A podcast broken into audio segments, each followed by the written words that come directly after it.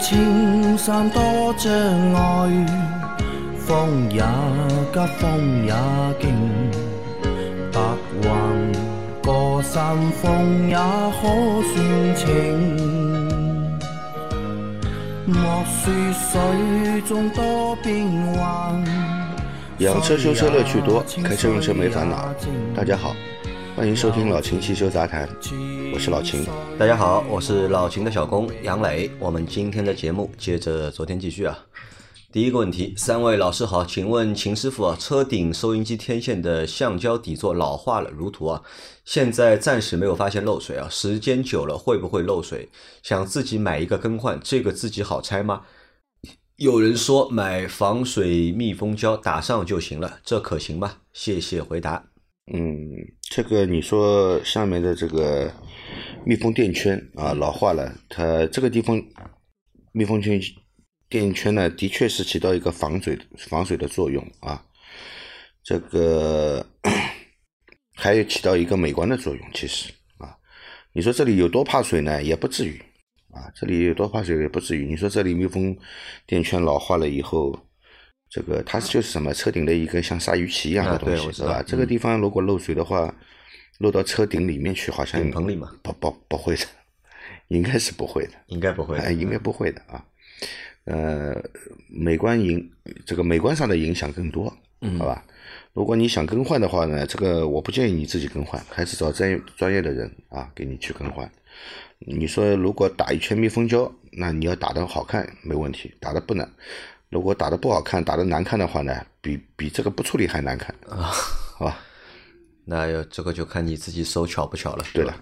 呃，如果要硬要修的话，不要自己换，对吧？去找专业的人来换。对对对。如果不想找人的话，那自己打密封胶的话，那么当心点打的，对吧？对。不要搞得很难看的，到时候。好，呃，再下一个问题啊，三位大仙好，先道声辛苦了。我的车十年，我的车十年成的啊，一点六 L 手动韩系，对吧？去年十月份去做了保险公司送的保养。做完后才发现，师傅给加了十 W 杠四零，感觉车子动力响应慢，发动机杂音也大，软件记油耗直接奔着九个油去了。前段时间寒潮，零下十多度，车那个叫一个难开，对吧？跑了两千多公里，今天抽空换回了五 W 三零，那简直太爽了！早知道当时就应该找熟悉的维修点重新换机油。伤车费油的那些，早把换油的钱出来了，对吧？借贵节目告诉各位听友啊，说明书让加啥标号就加啥标号，标号加错了真的好痛苦啊！还有就是保险公司送的保养，自己盯盯紧，对吧？啊，这是一个小伙伴他说去做了一次保险公司送到保养之后的一个就是痛苦的这个经历，对吧？是这样的啊，这个关于你说的这个问题，你说。说明书上写的是个什么年度级别的，就用什么年度级别的，那倒不一定，不一定啊，那倒不一定。那么你说明书上写的是五 W 三零的机油，对吧？那么我告诉你，这个十 W 四零的机油一般出现在这都是一些便宜的机油，嗯，级别不高的机油啊，并不是因为这个年度变化了以后，你车子就感觉跑不动了。不信，你可以试一下五 W 四零的或者零 W 四零的，不会出现你说的这些问题的。但是你用的这个十 W 四零的机油，应该是一个级别很低的机油，嗯，很便宜的。它的润滑性啊，它的那个呃各方面的性能都达不到你这个发动机的要求，所以才会出现这样的问题，好吧？那么其实我们身边啊，在我身边也出现过不少，就是去这个保险公司送的保养。去做了以后，啊，不同不同程度的出现了各种各样的问题，啊，也是蛮多的。那么送给你的嘛，那么肯定不会是很好的，对吧？只要你车子不是马上坏掉，就跟它没有关系了，对吧？所以增加油耗啊、动力差啊这些，你去找他也也没办法说出什么，对吧？因为是送的东西嘛，对吧？它的成本会控制的非常低，对吧？对。这个和你在做保养的过程当中，你盯紧不盯紧啊？没没有什么关系它因为用的东西不好嘛。对，那其实给大家一个小的建议啊，如果在买保险的过程当中啊，嗯，如果保险公司要送东西给你，对吧？特别是送保养给你的话，嗯对吧？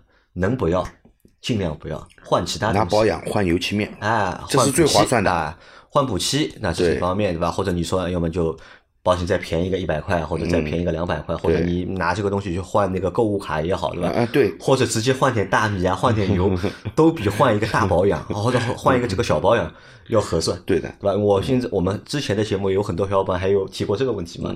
他说那个保险公司对吧，买了保险送了机油，自己不想用对吧？送给别人行不行？对吧？你说这个东西你送给别人干嘛呢？对吧？别人拿了你的东西对吧？他是换好还是不换好对的对吧嗯？这个其实很坑人的，对吧？所以我觉得啊，这个保险公司你就做好你的保险，嗯对吧？你说送点油漆面，这些都是与保险的啊保险的事故相关的，对吧？这个保养本来就是一个售后的一个一个市场，嗯其实跟这个事故没有任何关系的。你也送的话，其实我觉得啊，这个这个是售后服务市场的搅屎棍。搅屎棍对吧？保险公司的话，好的，我们以后有空的话专门来聊聊这个问题啊。为什么说保险公司啊是汽车售后市场的搅屎棍，对吧？来，再下一条，呃，这几年啊，国内生产的手动挡啊，手动车挂档的感觉都不如十年前了，就连大众也是感觉明显没以前顺畅了。快速入档会出现卡顿，一下再挂入，明明变速箱型号和以前是一样的，对吧？秦大师不知有无感觉到？嗯，我已经手很长时间没有去开过大众的手动挡的车了，是吧？那么你说的这个现象，我认为是可能的。可能的为什么呢？现在的国产化率越来越高了，对，对吧？有很多变速箱在国内都有生产厂家了，嗯，对吧？之前呢，有可能是靠进口啊，就即即便在国内开厂，那么主要零部件还是进口。那么国产化率现在越来越高，那么有可能在这个生产上面，这个精度要求有所下降，啊，精度要求有所下降，那么有可能导致你说的这些问题。你说这个产品能用吧，也能用，啊对吧？这个用起来跟之前的那些有区别，我这个我觉得从材料到这个加工精度可能都有关系。都有关关系对，对吧？因为这个也没办法，因为大势所趋嘛。现在手动挡的车也越来越少了嘛，也只在一些就是便宜入门的车型上面会有手动挡，对吧？你买贵一点车、高级点车都没有手动挡，嗯，所以这个配置对吧，也越来越不受重视。而且你看这个车子越来越便宜，嗯，对吧？你说以前一辆车，你看最早的时候一个桑塔纳要卖二十几万，对吧？现在桑塔纳卖多少钱？啊但现在桑塔纳和以前那个桑塔纳也不是，以前桑塔纳属于 B 级车车啊，对吧？现在桑塔纳是 A 级级车嘛对吧？这个我们不不管怎么说，那么桑塔纳在卖二十几万的时候，二十几万能买套房了，啊对吧？是这样吧？是的，嗯那么现在这个桑塔纳卖多少钱啊？六万多块，对吧？啊，六万多块能买什么？也只能买桑塔纳了。对吧？呃，这个是这个是话外呃偏外话啊，我们随便说说啊还。有一个原因，我觉得是因为用户越来越少嘛，对吧？对如果说手动挡的车的销量很大的话，那可能这个部件对吧也会被造的越来越好，对被会被优化。但如果买的人越来越少，越来越少，因为汽车越卖越便宜了呢，这个其实就是在不停的在控制成本。啊，对的，对吧？那么有些成本呢，的确是因为生产技术成熟了，啊，导致它成本下降。那么有些省成本呢，那么这个我也不多说了，大家心里明白就好了啊，，硬是吧？伤硬伤啊，对吧？好，再下一条啊，呃，这条这个小伙伴这么说的，这条不用读啊，对吧？小时候就想问个问题，对吧？啊，小时候就想问这个问题，哈哈，从高速档挂入倒档会怎么样，对吧？秦师傅帮忙给回答了。这就是上个星期上个星期啊对说这个从高速的时候从五档直接挂入倒档会怎么样，啊对对吧？的啊，因为为什么还是把你这条读出来呢？嗯 我和你有同样的问题啊啊啊，我小时候也有这个想法的，也一直有这，但我的想法和你稍微有点不一样。我一直幻想什么呢？就是因为你想，你在有这样的想法的过程当中啊，嗯你的手其实会很痒的，心也会很痒，老想去试一下，啊老想去试一下，但是呢又不敢试，对吧？那么直觉告诉你，对吧？嗯会闯祸的，对吧？所以你也不敢试，对吧？但是你心里一直会去想。但我一直在会在想一个什么问题呢？就是一直车在高速的过程当中啊，我很想去拉手刹甩尾啊，啊，我就很想去拉这个手刹，拉了吗？甩尾啊，但我就不知道，拉好之后，对吧？会会甩尾，我告诉你，会是一个什么样的感觉，对吧？因为我看过一个片子，里面好像是车在高速开的时候啊，嗯。他去拉那个手刹，车子翻掉了。嗯。因为甩尾了呀，因为甩尾了，啊翻掉了，甩尾了控制不好嘛就别的车撞在一起，甩尾了嘛，控制不好就翻车了呀？因为可能每个人心里面都会有一些就是小小的这种就是好奇奇奇怪怪的念头，对对吧？那么做一些就是看上去不太能做的事情，对吧？你可能也明知道他这件事情不能做，但是呢，心里呢就蛮痒的，总想尝试一下，啊，因为我以前的车，我我以前那台上酷不是它有那个手刹的嘛，嗯对吧？我在开的时候，我就那个手老是放在那个手刹上面的，我就想老想去拉一下，老想拉一下？好在现在的车都是电子手刹了，对吧？没有这个东西了，对吧？那么也就没有这个念头了。但你看到你这个问题的时候呢，我就想起，哎，我好像和你心里面以前想过类似的事情，所以拿出来分享一下。大家也可以说一下，就是你们在开车的过程当中，你们还有没有什么就是奇奇怪怪的，就是各种各样的想法或者是念头，对吧？一直想做但是不敢做的，对吧？那么可以留个评论，大家可以分享一下，对吧？好，这条过，我们再来下一条啊，下一条是。秦老板好，阿 Q 好。今天听到手动挡分离轴承的问题，想起自己的一一款手动福克斯在空档怠速时有异响，踩下离合器就不响了。这个问题有好几年了，以前找过修车师傅问过，说是分离轴承问题，先不用管，等离合器三件套换时一起换。由于公里数少，所以离合器一直没换。想问秦师傅啊，我这个问题是不是离合器分离轴承问题？从经济条件出发，能不能等换离合器片时一起换？那么我这样跟你说吧，这个首先你说这个踩下离合器就不响了，放掉离合器就响，这个应该不是分离轴承响。不是分离轴承响，嗯，为什么啊？这个你在不踩离合器的时候，这个分离轴承是不工作的，它不会转动的。那么一个轴承坏的轴承不转会不会响呢？肯定不会响，啊对吧？那么当你踩下离合器以后，分离轴承开始工作，它开始转了。它如果这个时候没有声音，对吧？它这个时候如果没有声音，它就是好的。那么为什么你踩下离合器以后没有声音了，放掉离合器有声音？那么你要想一下，你踩下离合器以后，其实离合器就是分离了，分离了以后是什么不工作了呢？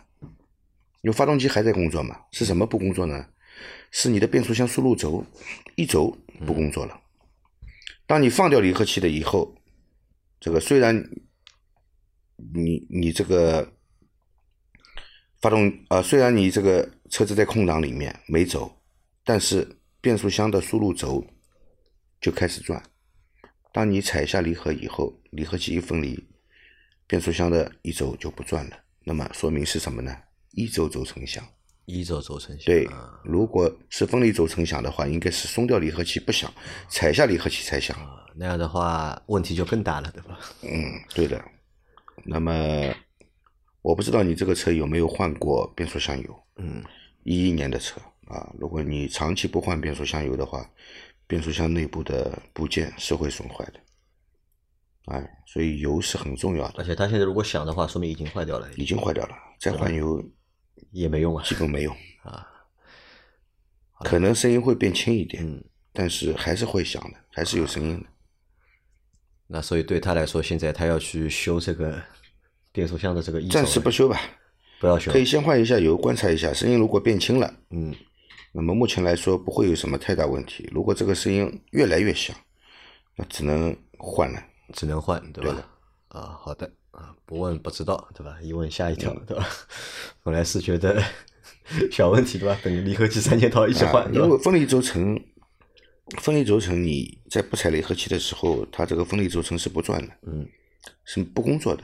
当你踩下离合器的时候，因为分离轴承要去推压板，啊，要去推压板，因为压板它是那个它是跟着这个飞轮一起在转的，只要你发动机在工作，压板永远是转的，对吧？那么它要去推压板，推压板了以后呢，这个分离轴承是是不动的，它是底座是固定的，那么它的轴承内径要旋转，因为跟着压板一起旋转，对吧？要不然变成磨压板了，压板没几下就磨坏了，对吧？所以只有踩下离合器的时候，分离轴承是工作的；不踩离合器，它不工作。一个轴承如果坏掉了，它不工作也不会响，对吧？只有它工作的时候会响，啊，所以说你踩下离合器，它不响，说明不是分离轴承，而是一轴轴承，因为踩下离合器以后一轴不转。嗯，对。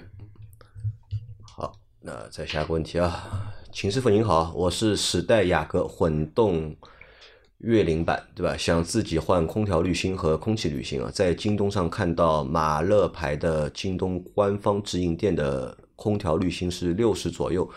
空气滤芯是五十左右，请问这个可以放心用吗？我看到自己车里的原厂的也是马勒牌的，谢谢。嗯，提前祝春节快乐。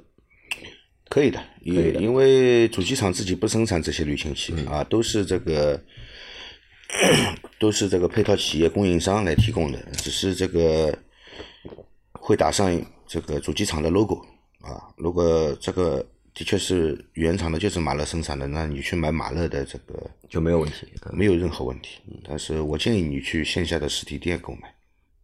老秦建议实体店购买，对吧？更保真一点，对，是吧？啊，好的，因为线下实体店你是他的他的那个代理商或者经销商那里去买，应该是能够保证的。啊，好的因为，这些大牌的滤清器被仿造的也多，也多就像那个大牌的机油一样，嗯，被仿冒的也多啊。好的。呃，再下一条，嗯，秦师傅、阿 Q、杨老板好，感谢你们为大家贡献了这么好的一档节目。一三年的锐志啊，行驶九万多公里，车子在大角度打方向行走，类似原地掉头这种情况，感觉车子底盘会有咯噔咯噔的声音，并且会从屁股下传来轻微的震动。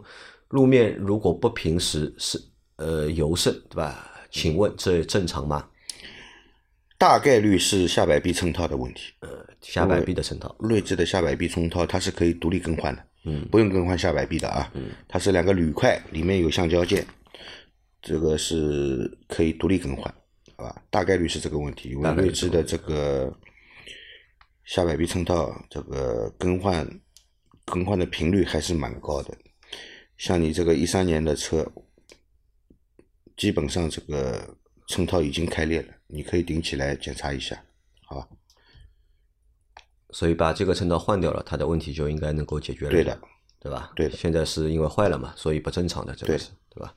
好的啊，来再下一条，两位主播好，祝节目越办越好。我想问一下，比亚迪的插电混动的汽油发动机和他家油汽油车的发动机是一样的吗？比如他家出的糖混动和糖汽油，对吧？嗯。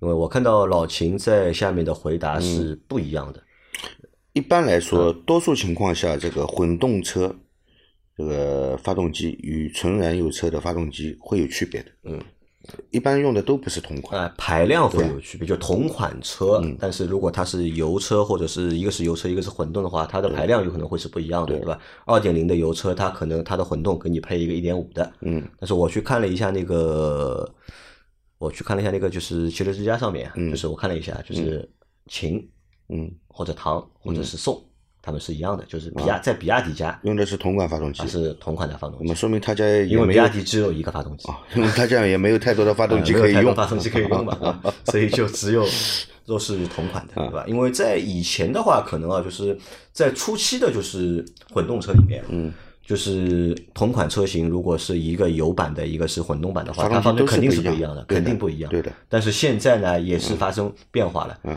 因为混动车嘛，对吧？还要考虑一个什么问题呢？如果没有电的话，对吧？嗯用发动机驱动的话，嗯对吧？给你一个大车，对吧？本来是两点零 T 的，对吧？现在换个一点五 T 的给你，然后？或者一点四 T 的给你，对吧？还要拖着电池，拖着电机，对吧？嗯跑不动要跑跑不动了，对吧？